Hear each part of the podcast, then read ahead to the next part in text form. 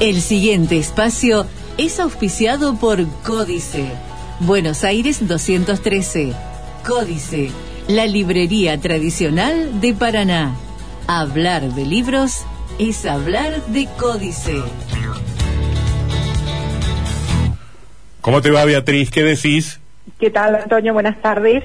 Eh, vamos a hablar de Guy de, Mo, de- Guy de- ¿Está bien pronunciado? Guy de Maupassant. Guy de. Exactamente, Guy de Maupassant. Yo he leído Eh, un par de li- un par de cuentitos de, de, de Guy de. Maupassant. Sé, sé que sé que es muy prestigioso, que es muy bueno. Te voy a decir, no me dio vuelta la cabeza. No no no es que leí un libro de un cuento de Guy de Maupassant y dije, "Fo, encontré la papa espacial." No, eh, a ver, convengamos, es una literatura muy de época. Eh, son cuentos que él va publicando, como se estilaba, em, en diarios. Y es lo que los franceses llamaron la literatura de cordel, porque em, aparecían publicados sueltos y los colgaban en un cordel en los puestos de diarios, ¿no? Ajá. Bueno, él escribió alguna novela, pero sobre todo yo creo que mm, lo más importante es que es cuentista y mm, eh, lo escribimos dentro de la corriente del realismo Mm. que estaba de moda en esa época y que, em, bueno, cultivan sus contemporáneos, ¿no es cierto? Este, eh, Emil Solá lo va a llevar a un extremo mm, exasperante que es el naturalismo, pero bueno, eh, la coincidencia es que Maupassant de alguna forma se inspira para esta mm, construcción realista de su escritura en el impresionismo plástico, es decir, era un gran admirador de los pintores impresionistas y bueno, esto se refleja en su literatura. El texto que vas a abordar se llama El collar y leo un pasaje inicial. Sí. Era, era una de esas bellas y deliciosas muchachas nacidas como por un error del destino en una familia de empleados. No tenía dote ni esperanzas. Se dejó casar con un modesto oficinista del Ministerio de Instrucción Pública.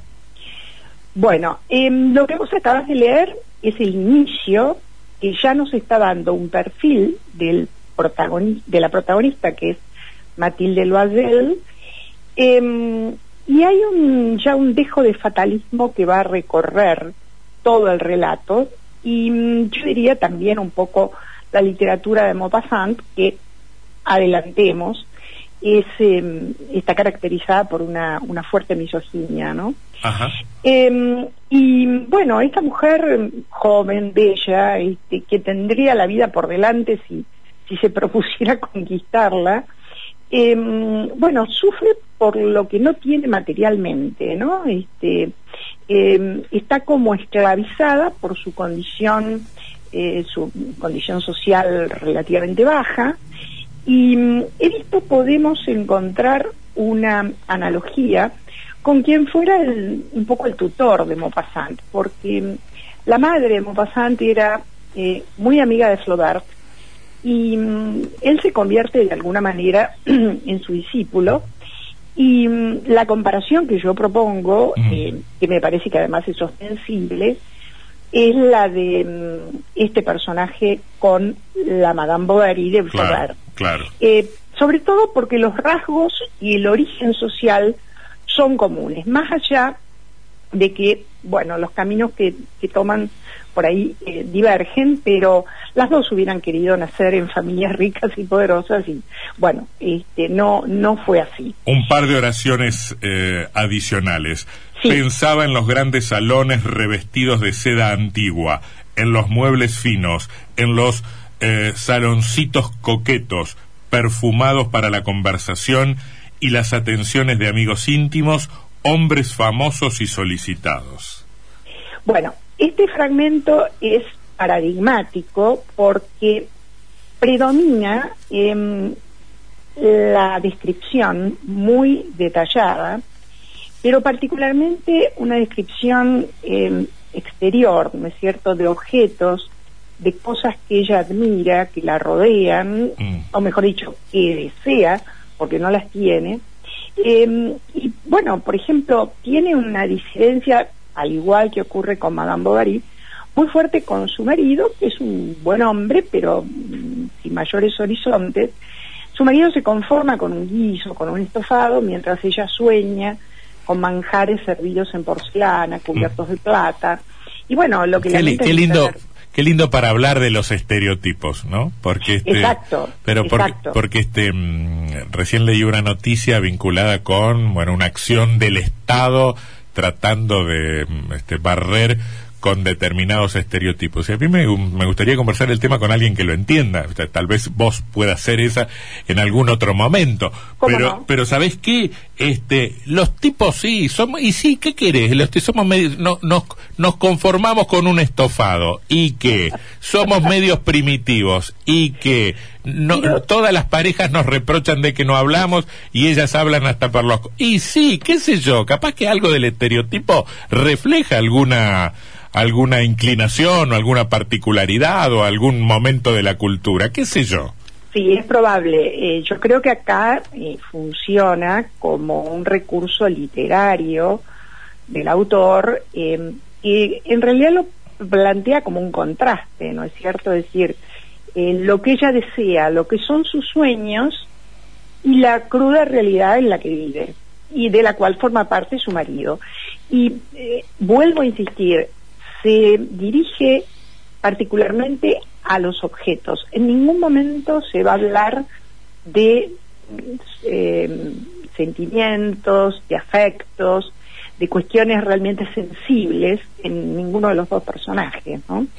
Bueno, eh, ¿cuál es el nudo del relato? Eh, a él le ofrecen una invitación para una baile que organiza el ministerio y bueno, ella le pone trabas porque le dice yo no tengo ropa, no tengo vestido, él le sugiere que use el que tiene habitualmente para ir al teatro, pero ella se, se pone muy firme, dice que no, que tendría que comprar uno y bueno, él accede renunciando eh, a su propio proyecto de comprarse una escopeta y le dice, bueno, ¿cuánto necesitas para comprar el vestido?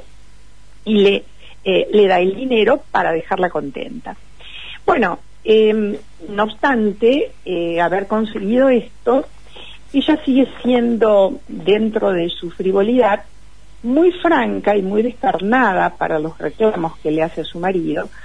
Y mm, como el marido la nota triste, le pregunta eh, qué le pasa previo al, baile, y ella dice, me disgusta no tener una joya, así pareceré pobrecilla, haga lo que haga. Bueno, él eh, le sugiere, ya que es tan joven y tan bonita, que use flores para, para arreglar su cabello, y ella se empeña dice no hay nada más humillante que parecer pobre en medio de mujeres ricas.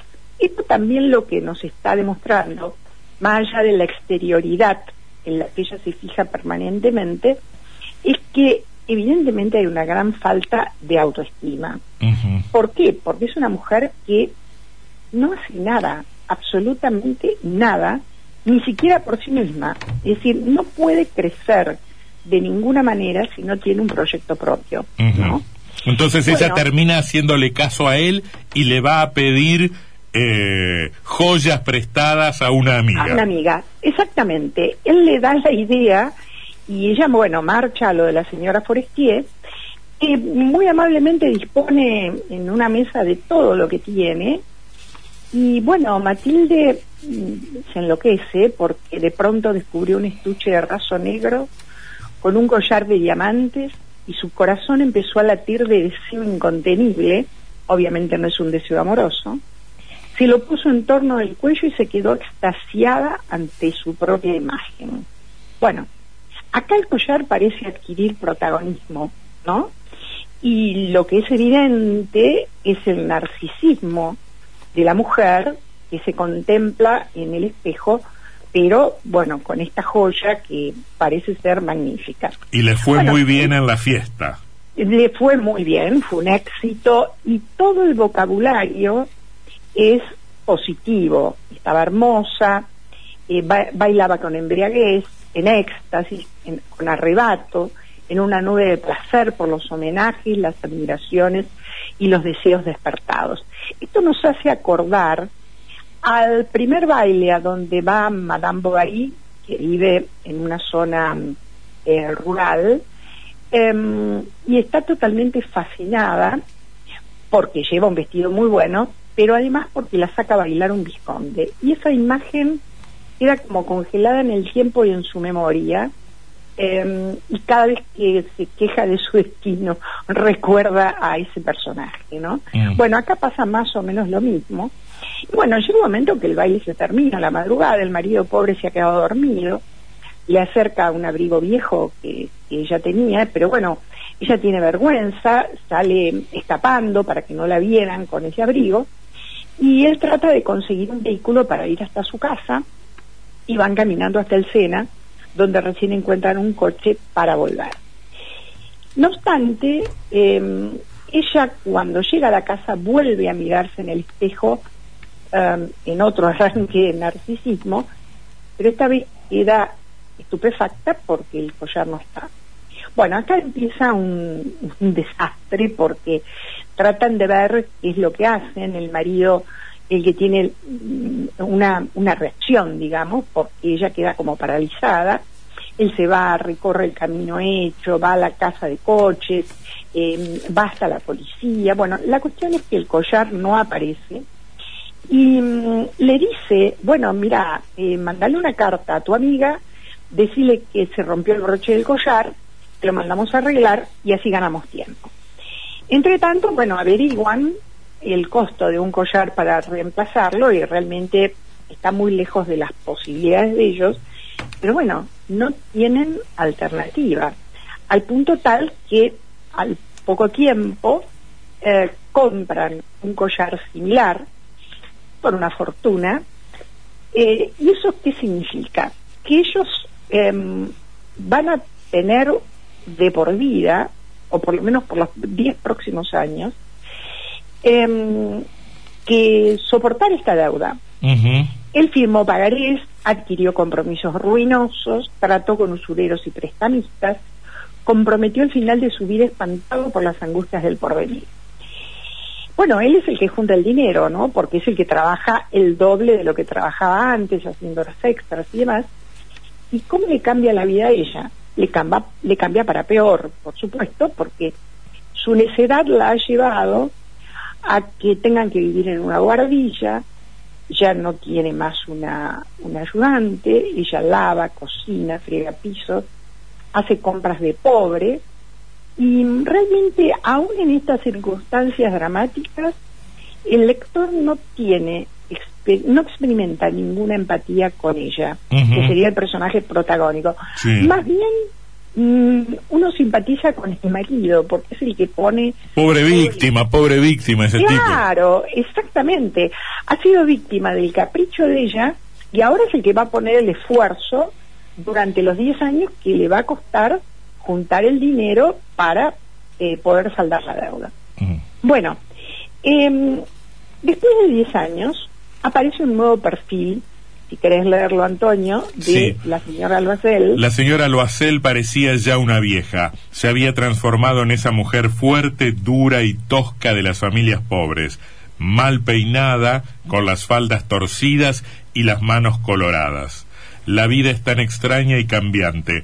Qué poco hace falta para perderse o salvarse. Bueno, esta es, es efectivamente la contrafigura de lo que ella siempre deseó, e incluso dista bastante de la joven con la que iniciamos la lectura, que era, era bella y, bueno, eh, ambiciosa, pero mm, sigue este fatalismo cada vez más acentuado, porque en realidad, eh, si uno lo piensa mm, de una manera despojada, la que, ha, eh, la que es culpable de este desastre, la que ha buscado esta situación, eh, involuntariamente, porque ella no supuso que le iba a pasar lo que le pasó, es ella, y lo ha arrastrado eh, al marido. Por suerte, en este caso no hay, no tienen hijos, a diferencia de Madame Bovary, que bueno, Madame Bovary lo va empeñando eh, con sus compras dispendiosas al doctor Bovary, que bueno, trabaja también el doble para poder cubrir sus gastos, pero bueno, ella es este, insaciable y diría que es un poco más eh, astuta, más aventurera, eh, tiene un par de amantes y mm, eh, vive su, su vida mm, a su manera Eh, en cambio, Madame Loisel vemos que ha descendido desde el punto de vista social de una manera abrupta y ya de esto no se va a recuperar. Ahora, el desenlace, claro, el desenlace es dramático cuando se encuentra ella con quien le había prestado aquel collar. Exacto. Eh, lo, primero que se, que se produce es un shock porque Madame Forestier no la reconoce eh, porque está muy deteriorada y entonces ella le explica todo lo que le ha pasado a raíz del famoso collar y, bueno, yo señalo que el final es dramático e inesperado porque dice, la señora Forestier muy impresionada le cogió las dos manos. Mi pobre Matilde, pero si el mío era falso, no costaría más de 500 francos. Bueno, uno acá trata de imaginar la cara del personaje, ¿no? Mm. Es decir, después de un esfuerzo tan terrible para los dos, em, de haber pasado 10 años juntando dinero para salvar una deuda que en realidad nunca debieron haber eh, eh, llevado adelante. Contraído, claro. Claro, porque si ella hubiera sido franca, em, eh, hablando con su amiga, eh, se hubiera enterado de esto, y acá yo creo que está el talento del autor en cómo eh, diferir la resolución del, del hecho, em, en unas pocas páginas eh, cambia totalmente la perspectiva, ¿no? Este, y si hubiera, hubiera enterado de entrada que podía salvarlo con 500 francos, bueno, mm. a lo mejor su vida hubiera sido otra, pero bueno, ya está, ya está entregada. Y yo señalaría, más allá de lo que dijimos antes de la misoginia de Maupassant, también que hay una visión desencantada del matrimonio, es decir, en ningún momento ella se siente, se manifiesta, ni siquiera cuando el marido eh, le da dinero para el vestido o se, empeña por el collar, eh, ella no manifiesta en ningún momento afecto ni mm. agradecimiento, em, simplemente está, está disgustada, eternamente disgustada. Y yo pienso si Maupassant acá no, no buscó una especie de moraleja en este final, porque este cambio de vida drástico que va a ser de ahora en adelante, ella nunca más va a poder volver ni siquiera a esa familia de empleados de la que era originaria. Em, el tema del collar, em, de su ambición desmedida y el haberlo perdido con todo lo que uh no parecería ser un, un castigo a su frivolidad, a sus delirios de grandeza y a esta eh, idea de descifrar todo su futuro exclusivamente en la apariencia. Sí, y también una insatisfacción permanente, porque no hay una sola de las instancias de todo el recorrido que le genere em, algún algún momentito que pareciera de felicidad, ¿no? Vos no la ves no la ves satisfecha en ningún momento y, y en todo caso lo único que la dejó conforme que fue el baile mm.